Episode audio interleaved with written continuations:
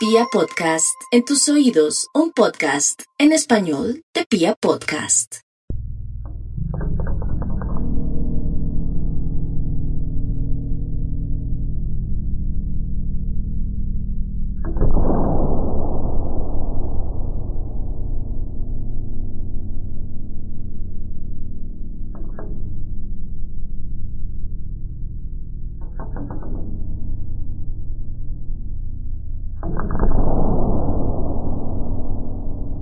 El deseo es una de las cosas más fuertes que los seres humanos podemos llegar a sentir. El ansia por poseer algo es, sin duda, una de esas pulsiones que puede descuadernar los preceptos de nuestro comportamiento y algo que nos lleva a ser ángeles o auténticos demonios. Abunado a esto está el amor y la ternura, otros sentimientos que se manifiestan siempre con un camino evolucionado del deseo y que como tal nos involucran mucho más con el depositario de nuestros sentimientos. Pero ¿qué pasa cuando el amor y el deseo se convierten en un vehículo para el mal? ¿Qué pasa cuando la ternura se manifiesta en escenarios sangrientos y repulsivos? ¿Qué pasa cuando nuestra empatía por el otro se mezcla con nuestros impulsos psicópatas? Bienvenidos y bienvenidas a la cuadragésima octava entrega de la tercera temporada de Serialmente. Capítulo 123 de un podcast con contenido muy gráfico.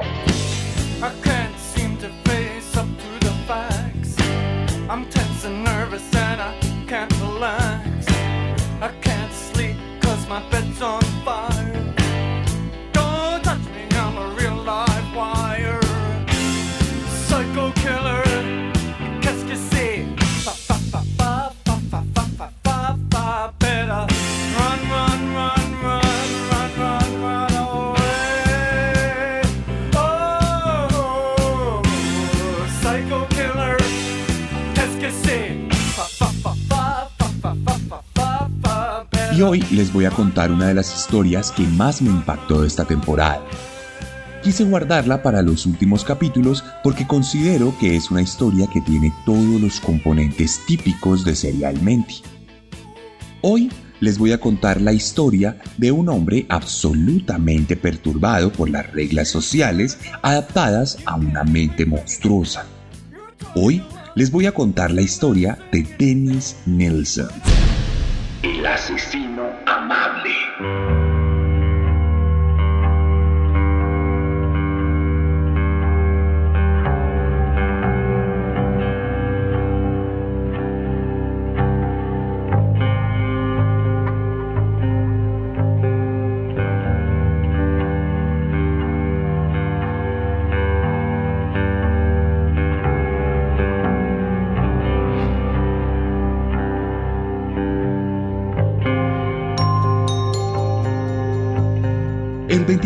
De diciembre de 1978 era una noche fría y muy oscura en Londres, la capital del otrora Imperio Británico, invasor del mundo y padre de la cultura occidental contemporánea. Dennis Nielsen, un trabajador común y corriente de 33 años, pasaba la velada en un pub y tradicional de la ciudad que aquella noche tenía un ambiente mucho más festivo de lo normal, pues se acercaba el fin de año lo que brindaba la excusa perfecta para que los londinenses se permitieran beber sin límites en medio de himnos y canciones. El espacio había brindado las condiciones perfectas para que el hombre pudiese abordar a un joven de 14 años que estaba allí gracias a una identificación falsa. Nadie reparó en la conversación, a nadie le importaron las insinuaciones de ambos y nadie se fijó cuando Dennis pagó la cuenta y se llevó a aquel joven que se llamaba Stefan. Juntos se fueron a la casa de Nielsen. Allí se terminaron de emborrachar y terminaron la noche en la cama. Una velada de ensueño que, como si se tratara de una película, se desgarró de forma abrupta con el amanecer que anunciaba que Stefan tenía que irse. Entonces, ante la inminencia de la partida, Dennis se sintió tremendamente ansioso. Comenzó a sudar y el dolor se expandió por toda su alma. Enseguecido por el descontrol de sus emociones, el hombre se abalanzó sobre la pila de ropa que los amantes habían dejado y tomó una corbata que rápidamente convirtió en un arma letal. Estefan, sorprendido, no tuvo tiempo de reaccionar. Y cuando se dio cuenta, ya estaba siendo estrangulado por aquel desconocido con quien había pasado una noche de placer anónimo. El joven perdió el conocimiento pero su corazón seguía latiendo levemente, por lo que el agresor tomó su cuerpo y lo llevó al baño, donde en cuestión de minutos llenó la tina de agua y la convirtió rápidamente en otra máquina de matar. Tan solo pasaron unos minutos para que la muerte reinara en aquel departamento de la avenida Melrose. Sin embargo, aunque ese momento sería el más frenético, no sería el más bizarro pues cuando Dennis se percató de lo que había hecho, se limitó a divagar en silencio mientras se tomaba un café y se fumaba algunos cigarrillos. Después de unos minutos, resolvió meter completamente el cadáver en la tina y decidió brindarle amor, amabilidad y ternura. Con la mayor de las delicadezas, Nielsen bañó a su víctima con jabón y con champú para luego llevarlo a la habitación donde con mucho cuidado lo acostó en la misma cama donde se había deseado horas atrás. En sus propias palabras, Dennis diría que en ese momento había comenzado el inicio del final de su vida como la había conocido, que había comenzado a descender por la avenida de la muerte y la posesión, y que había encontrado un nuevo compañero de apartamento. Y es que la imagen sin vida de Stefan no le resultó repulsiva, sino hermosa. Había pasado Navidad solo, pero tendría con quien celebrar el año nuevo. Así, Stefan y Denis pasaron su segunda noche juntos. Al otro día los sentó al lado suyo para ver televisión un rato, pero al intuir que el proceso de descomposición comenzaría pronto, decidió que guardaría el cuerpo debajo de las tablas de su propio apartamento cosa que hizo luego de mucho esfuerzo, pues Stefan ya había sufrido del conocido rigor mortis. Pasarían los días y Stefan continuaría su vida común y corriente. Seguiría yendo al trabajo, haciendo la compra en el supermercado y tomándose unas cervezas. Hablaba con Stefan mientras hacía todo esto hasta que decidió abrir el piso para sacar su cuerpo nuevamente, para bañarlo y vestirlo de forma digna y atractiva. Pero en el proceso se sintió tremendamente excitado al ver el cuerpo desnudo de la víctima, así que decidió masturbarse sobre él uniendo aún más su vínculo, todo para volverlo a guardar bajo el suelo, esta vez por más de siete meses.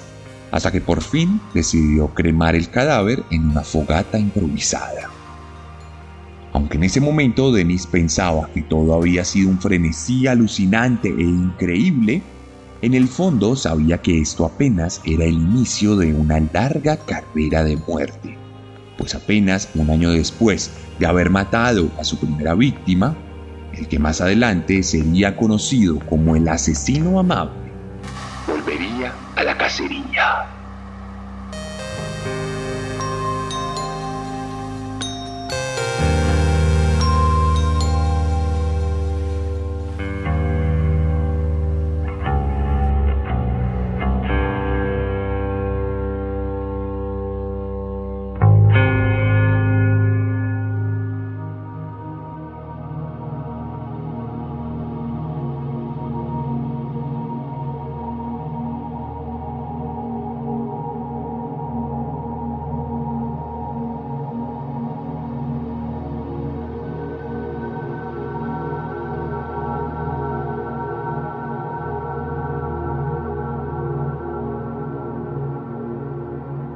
El 3 de diciembre de 1979, Dennis conocería a Kenneth Ockendon, un turista canadiense con quien se tomó algunas cervezas en un pub para luego llevárselo a un tour privado por Londres que terminaría en la casa del asesino. Todo parecía ser una maravilla, pero como la mayoría de los placeres, era absolutamente efímero. Dennis sabía que el turista volvería a su país muy pronto y sentía que no podía soportar este abandono, por lo que lo estranguló utilizando el cable de unos audífonos. Cuando dejó de respirar, tomó su cadáver y lo sentó en la sala para que juntos pudieran escuchar algo de música. Luego lo desnudó y lo llevó al baño, donde, al igual que hizo con Stefan, lo bañó con delicadeza. La noche terminó con la siniestra pareja durmiendo plácidamente en la cama. Al día siguiente, Nielsen tomó el cuerpo y lo vistió de forma elegante para luego tomarle algunas fotografías en diferentes posiciones. Acto seguido, tuvo relaciones con este, limitándose al roce de sus genitales con el frío cuerpo de su segunda víctima sesión que terminó con el asesino guardando al turista bajo el mismo piso donde alguna vez reposó el adolescente de 14 años.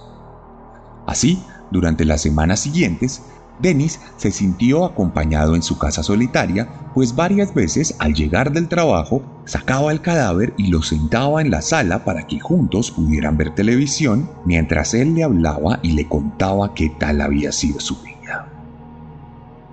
Durante 1980, la carrera criminal del hombre perturbado tomaría un vuelo sin parangón. Se cree que entre mayo y diciembre de aquel año, Dennis asesinaría a seis personas más, todas de un mismo perfil, jóvenes menores de 30 años que o tenían algún tipo de enfermedad mental o una adicción o de plano vivían como habitantes de calle o prestando servicios sexuales a cambio de dinero. A todos los asesinó de la misma manera. Los llevó a su casa valiéndose de distintas artimañas. A algunos los tomó por sorpresa y a otros los emborrachó, pero a todos los estranguló de distintas maneras y con distintas armas, incluyendo sus propias manos. Como pasó en la primera ocasión, a veces sus víctimas no morían inicialmente, por lo que las ahogaba en lavaplatos de la cocina o en un balde. Pero eso sí, a todos los trató con suma gentileza después de muertos, bañándolos, vistiéndolos, hablándoles, compartiendo con ellos y sosteniendo encuentros sexuales de distinto tipo que según él nunca llegaron formalmente hasta la penetración, aunque sí muy cerca. Cabe decir que salvo su primera víctima, para estas alturas Dennis no se había deshecho de ninguno de los cuerpos, por lo que para finales de 1980 llegó a convivir con seis cadáveres al tiempo en su propia casa, lo que lo obligó a mantener un sistema de ambientadores en spray que disimulaba un poco el olor putrefacto de la descomposición, aunque los vecinos sí llegaron a quejarse en más de una ocasión. En ese momento, nuestro protagonista se dio cuenta de que ya no podía almacenar más cuerpos, así que decidió librarse de ellos cortándolos en partes, sacándole los órganos y botando los huesos sin carne a la basura, como si se tratara de cualquier otro residuo. Sorprendentemente, nunca fue sospechoso de nada, e incluso un día su casa fue vandalizada por delincuentes comunes y de poca monta, por lo que tuvo la gallardía de llamar a la policía para denunciar el hecho, llegando a recibirlos en la sala de su casa. Mientras bajo la madera del piso yacían dos cuerpos mutilados. Finalmente, con lo poco que le quedaba de la primera fase de sus asesinatos, decidió hacer una gran fogata en el jardín de su casa para quemar los restos de forma absolutamente impune. Aquella fase terminaría con una mudanza con la que comenzaría una nueva estela de muerte.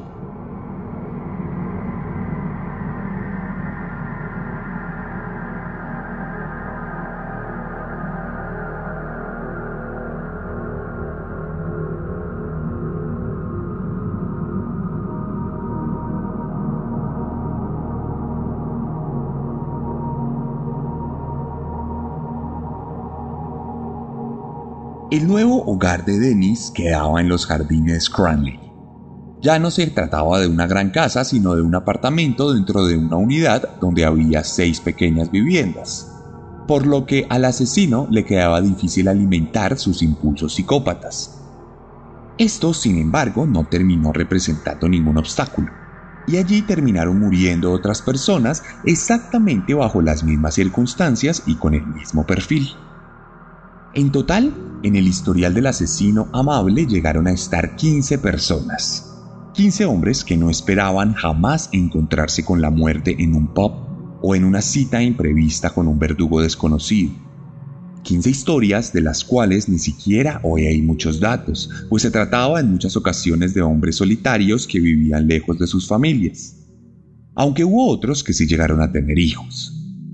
15 hombres que salvo el caso del canadiense, ni siquiera fueron echados de menos por lo que las autoridades nunca tuvieron ningún indicio de las desapariciones, lo que le otorgó impunidad absoluta a nuestro protagonista. Pero volviendo a nuestra historia, en este nuevo apartamento los cuerpos no iban bajo el piso. No había espacio allí. Eran guardados en un closet por lo que el psicópata no se sentía tan cómodo y seguro a la hora de recibir visitas, lo que lo llevó a idear nuevas formas de deshacerse de los cadáveres, llegando a cocinarlos para poder tirarlos por el excusado y que se descompusieran de manera más fácil mientras que los huesos igualmente iban a la basura del vecindario tal como lo hacía en su antiguo hogar. No obstante, lo que no sabía Denis es que aquella decisión de arrojar los restos por el inodoro le costaría su amada libertad.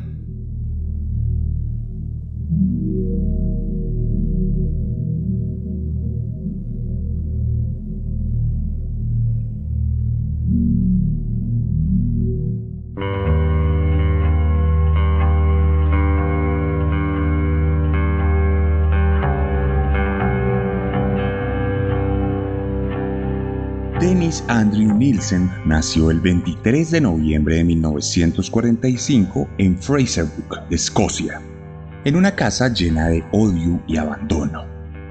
Su madre, Betty, escocesa como él, tuvo que soportar por siempre los fuertes comportamientos violentos de su padre, Olaf, venido de Noruega, quien no podía controlar su fuerte adicción al alcohol lo que lo convertía en un monstruo golpeador que apenas pudo mantener su matrimonio por siete años, una duración muy corta considerando los estándares de la época. Por eso, Denis desde pequeño se comenzó a habituar al abandono y nunca más volvió a tener una relación directa y estrecha con su padre, quien poco a poco se volvió un anónimo para él. Cuestión que madre e hijo se fueron a vivir donde los padres de la mujer, lo que le permitió al joven estrechar sus lazos con su abuelo, Andrew, de quien tomó su segundo nombre y quien le enseñó un poco el mundo, entablando una relación muy amorosa que terminó de forma abrupta cuando el anciano falleció, dejando confundido a un pequeño Dennis que no entendía muy bien lo que estaba ocurriendo.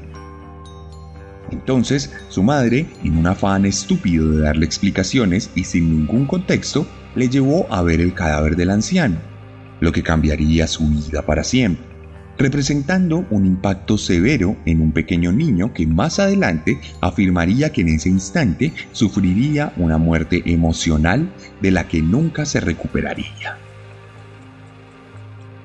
Un par de años después vendría otra experiencia traumática, pues cuando tenía 8 casi se ahoga mientras nadaba sin supervisión en el mar pero fue rescatado por un adolescente quien lo tomó cuando todavía estaba inconsciente, lo desnudó y se masturbó sobre él dejándole restos de semen sobre el abdomen.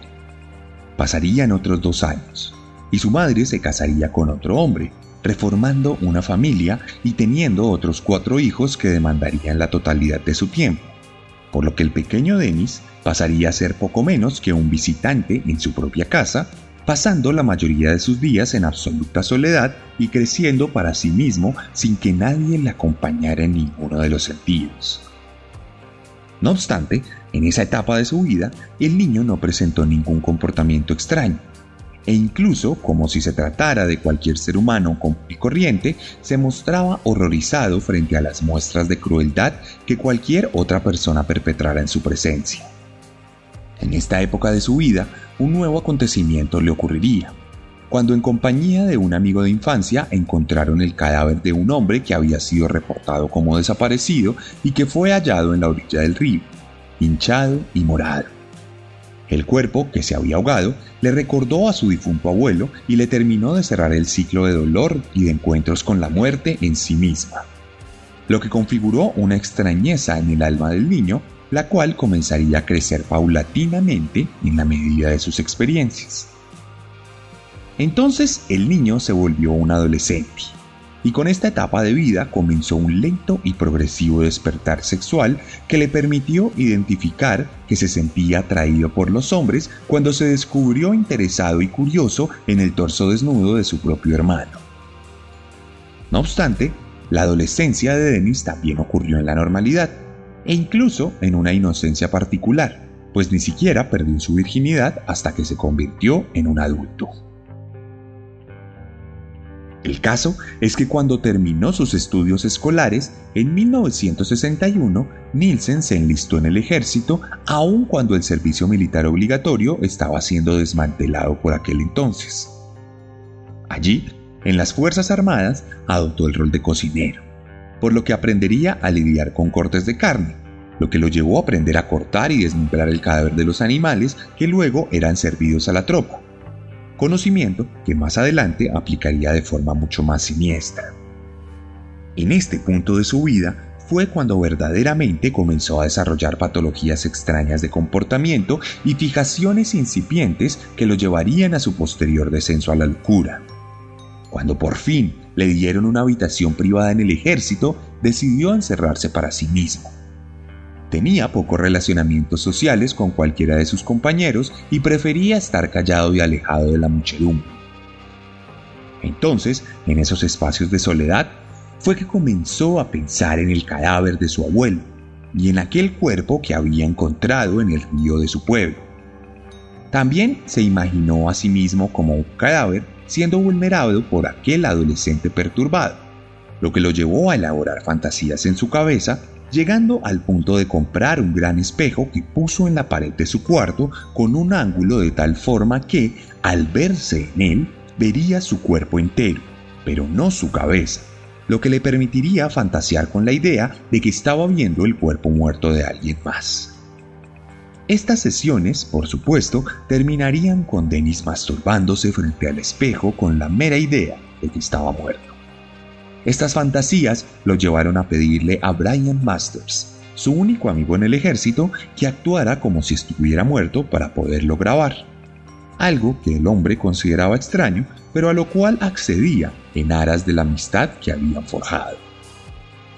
Pasarían los años, y en 1972 Nielsen ya se había retirado del ejército y había intentado ingresar a la fuerza policial del Reino Unido Incluso alcanzó a hacer varias pruebas y llegó a tener una que otra sesión en la morgue de la policía, algo que le resultó tremendamente placentero, pero que por sí solo no representaba una razón para quedarse en el lugar que al final no era para él. Por eso, pasados unos meses, se retiró de allí también y teniendo 28 años decidió buscar un trabajo un poco más común, convirtiéndose así en el entrevistador de una agencia de trabajo en Londres lugar donde permanecería empleado por más de 10 años, siendo absolutamente invisible por lo común y corriente que resultaba para quienes le rodeaban. Pero lejos de ser común y corriente, esta época representaría el proceso silencioso y peligroso de Nielsen hacia sus fantasías de deseo, amor y posesión. Fue durante los finales de la década de los 70 que el hombre comenzaría a abordar desconocidos en los bares para llevarlos a casa emborrachándolos para poderles tomar fotos, desnudándolos para capturarlos en una imagen y buscando la forma de saciar esa ansiedad extraña y desconocida que le habitaba. En esos años, lo que en realidad creía que estaba buscando era la perfección de la captura de la muerte. Llegó incluso a maquillar los cuerpos de sus acompañantes inconscientes para que lucieran sin el color de la vida y en otras ocasiones les echaba sangre falsa encima, pero nada era suficiente. Todo era frustrante para él. Las fotos no le daban ningún placer y solo se sentía como alguien que no puede cumplir ninguno de sus caprichos. Por el contrario, en alguna de estas ocasiones, algunos de los hombres llevados a su casa se percataron de la situación y lo acusaron con la policía algo que no pasó a mayores y simplemente le significó un pequeño interrogatorio que ni siquiera quedó archivado. Llegamos entonces a 1979, año en que comenzaría la matanza.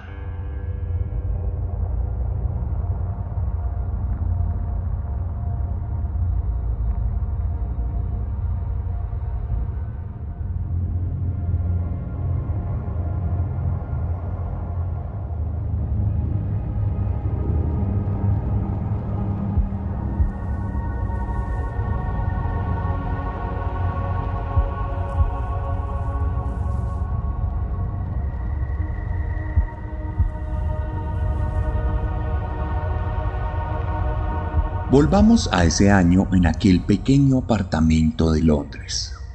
Volvamos a la imagen de Nielsen de rodillas sacando pedazos de carne de una olla para tirarlos al excusado en silencio mientras se fumaba un cigarrillo. Sin saberlo, el asesino amable se estaba fraguando su destino célebre y macabro. Las últimas de sus víctimas recibieron el mismo tratamiento. Todos fueron a parar al excusado todos viajaron por las cañerías del viejo complejo de apartamentos. Pero contrario a lo que creía Nielsen al cocinarlos, ninguno de ellos se descompuso en el proceso. Por esta razón, al cabo de unas semanas, algunos de sus vecinos se quejaron de que los inodoros de sus casas habían dejado de funcionar correctamente. Esto llevó a Dennis a echar ácido a las tuberías, pero nada funcionó. Entonces, la junta del edificio decidió llevar un plomero que no fue capaz de destapar los baños, lo que, aunado al olor nauseabundo que salía de todas las tuberías, elevó la sospecha de la comunidad y los nervios del mismísimo Nielsen, quien decidió dejar de tirar los restos al inodoro y botó algunas partes de los cuerpos a la basura, mientras que guardó otros en los closets de su casa. Dos días después, una compañía mucho más especializada atendió la emergencia sanitaria del edificio, identificando el olor de las cañerías como algo que seguramente era producido por algún tipo de cadáver. Por lo que uno de los técnicos se introdujo directamente en las cañerías para encontrarse con la terrible sorpresa de que todo el daño se debía a unos 40 pedazos de carne picada y a medio cocinar carne que no parecía pertenecer a ningún animal que hayan visto antes y que merecía ser analizada por las autoridades pertinentes. Entonces, mientras esperaban el arribo de la policía, Nielsen tuvo que presenciar cómo los plomeros sacaban la carne y la dejaban amontonada en la fachada del edificio mientras él contemplaba seriamente suicidarse, algo que finalmente no hizo pues prefirió subir a su apartamento a emborracharse en compañía de los restos de sus tres últimas víctimas. Pasó una noche, y la policía no atendió rápidamente el caso, creyendo que se trataba de un simple incidente con animales. Esto le permitió a Nielsen ir una vez más a su trabajo, llegando incluso a bromear mientras se despedía, diciéndoles entre risas a sus compañeros que al siguiente día no vendría a trabajar pues iría a la cárcel o al infierno. Minutos después, el asesino llegaría a su casa para encontrarse en la puerta a tres policías que le estaban esperando. La pila de carne en la fachada ya no estaba. En su ausencia, las autoridades identificaron la procedencia de los restos y tras un breve estudio de la disposición de las tuberías, se aseguraron de que toda la carne venía del apartamento de aquel hombre solitario que vivía allí hacía unos meses. Por eso, cuando le saludaron, los policías de inmediato le preguntaron dónde estaba el resto de los cadáveres, a lo que él, con absoluta tranquilidad, le respondió que estaban dentro de casa y les invitó a pasar. El 9 de febrero de 1983, el asesino amable había sido capturado.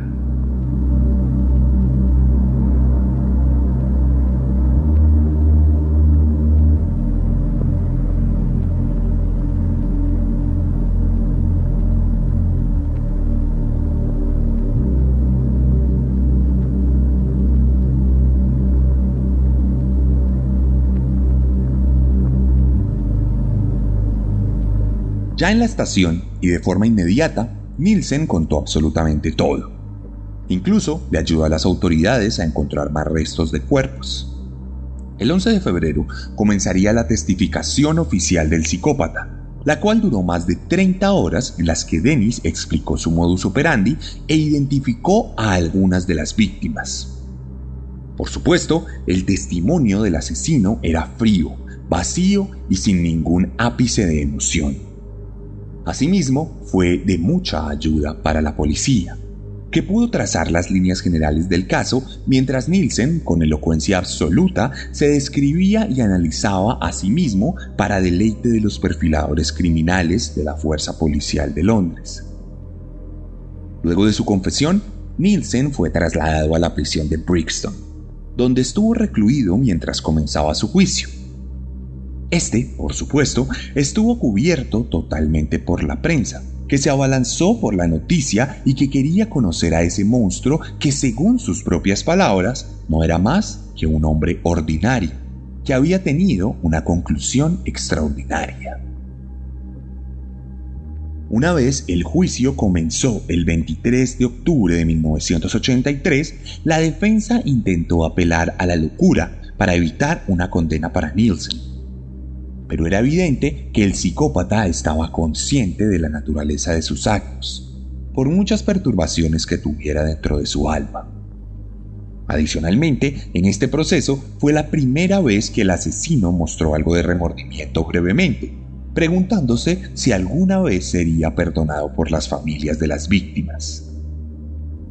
De hecho, el juicio estuvo pasado por varios momentos de introspección en los que Dennis llegó a escribir más de 50 hojas de apuntes y en los que llegó a dibujar algunos bocetos que explicaban lo que le hacía a sus víctimas. Asimismo, el hombre aseguró que ninguna corte podría juzgarlo más de lo que él mismo ya se había juzgado. Cuestión que resultaron acusándolo de seis cargos de homicidio y dos cargos de intento de homicidio, a los cuales se declaró no culpable por recomendación de sus abogados. Entre las pruebas, además de la confesión del asesino y los restos de los muertos encontrados en sus cañerías y apartamento, también fueron utilizados los testimonios de algunas de las víctimas que lograron sobrevivir a sus ataques. Luego de los análisis psiquiátricos, se determinó que Nielsen sufría un trastorno de personalidad borderline en el que se veía a sí mismo como una versión falsa. También se le diagnosticó un trastorno de personalidad narcisista con episodios muy ocasionales de esquizofrenia. El 4 de noviembre de 1983, a las 4 y 25 de la tarde, fue declarado culpable de todos los cargos por los que había sido acusado. Entonces, Dennis Nielsen, de 38 años por aquel entonces, fue condenado a cadena perpetua sin posibilidad de salir bajo fianza.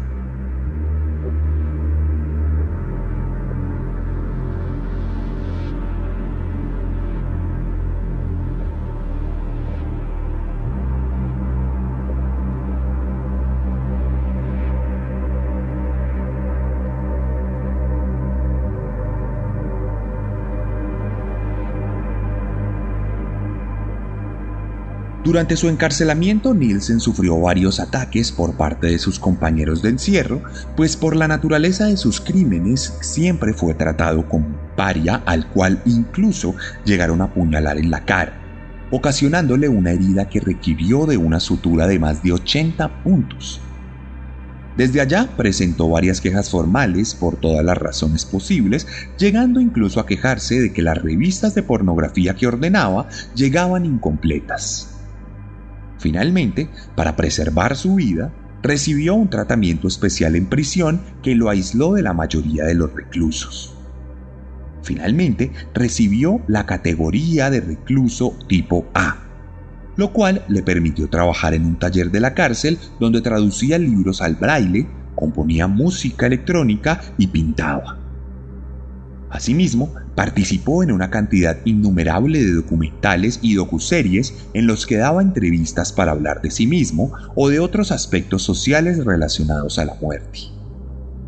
También intercambiaba correspondencia con personas anónimas en el exterior y su historia sirvió de base para varios productos culturales como la popular novela británica Cadáver Exquisito, así como la película La fría luz del día y otros tantos programas de televisión.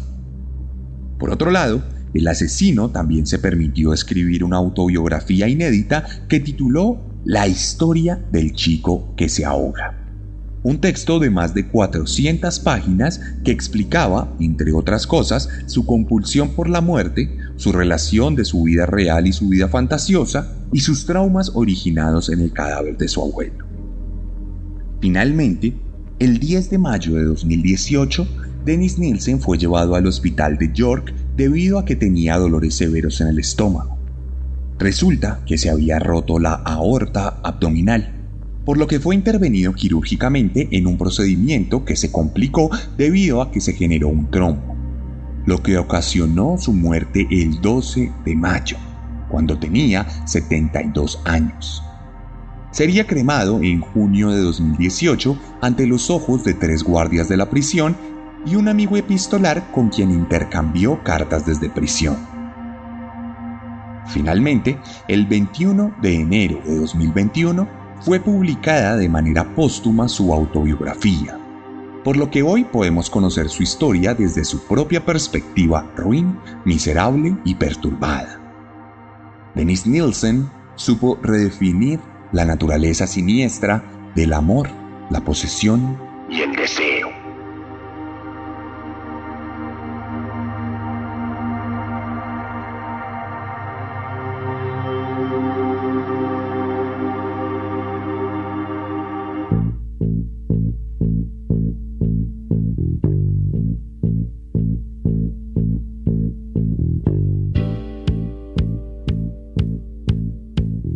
Y esta fue la historia de Dennis Nielsen aquí en Serialmente, la entrega 123 de este podcast de Colombia, el más escuchado sobre asesinos seriales. Si les gustó este podcast, la mejor forma de ayudarnos y apoyarnos es dándole like si lo vieron en YouTube y compartiéndolo si lo escucharon en Spotify. Recuerden que también nos movemos mucho en nuestras redes sociales y esa es otra ayuda gigantesca que les voy a pedir. Si les gustó esta historia, vayan a mis redes sociales, arroba el arracadas, arroba el guion bajo guion bajo arracadas. Allá les voy a dejar una publicación con fotos de Nielsen. De hecho, dejé un par de datos que no nombré en este podcast para que vayan y los vean. Uno relacionado con un perro. Por favor, denle like a esa publicación, compártanla, guárdenla y sobre todo, coméntenla. Ayúdenme a vencer el algoritmo es por medio de Instagram que nos movemos con la comunidad serial y nos gustaría que activaran la campana de notificaciones para que cada vez que publiquemos algo de contenido puedan verlo en esta, nuestra red principal. También estamos en TikTok como arroba serialmente, estamos en YouTube donde pronto haremos nuevo contenido. Y recuerden que si les gustó mi forma de narrar, estoy seguro de que les va a encantar mi forma de escribir. Les prometo que si leen mis libros, les va a encantar, les va a gustar. No importa que usted no lea casi, no importa que usted no esté habituado a la literatura, estoy seguro que si le gustan estos podcasts le van a encantar mis libros, disponibles en todo Colombia a través de librerías, pero también a través de mis redes sociales, en un mensaje directo. Recuerden que si me lo piden explícitamente puedo firmarlos. También estamos disponibles en México a través de chunchos.mx. Los libros están disponibles en México para que lleguen a sus casas. Finalmente, como anuncio parroquial, les quiero contar que no fue posible lograr ir a México este año. Las negociaciones en la Feria del Libro de Guadalajara fueron un poco difíciles, pues la naturaleza de esta feria no es tanto comercial al público en general, sino que tiene un componente editorial, por lo que necesitamos un vínculo editorial para estar presentes allí. No obstante, la buena noticia es que todo indica que el 6 de noviembre de este año vamos a lanzar mi cuarto libro, Fuego, una historia ambientada en Bogotá y relacionada de alguna u otra forma con la toma y retoma del Palacio de Justicia. Estamos empezando a organizar esto. Estoy tratando de confirmar todas las cosas, pero todo indica que nos vamos a ver el 6 de noviembre. Y ustedes saben que cuando yo hago lanzamientos, no son solo una charla, son una experiencia. Así que estamos mirando qué creamos para este lanzamiento de fuego. Ya luego les contaré cómo será el orden de todo y por qué está ocurriendo esto. Pero lo más importante es que Fuego saldrá a la venta a final de año y que después de más de dos años de espera vuelvo a publicar un libro. Nos quedan solo dos capítulos de temporada, así que estén muy atentos. Nos escuchamos la próxima semana, porque recuerden que siempre podemos ser peores.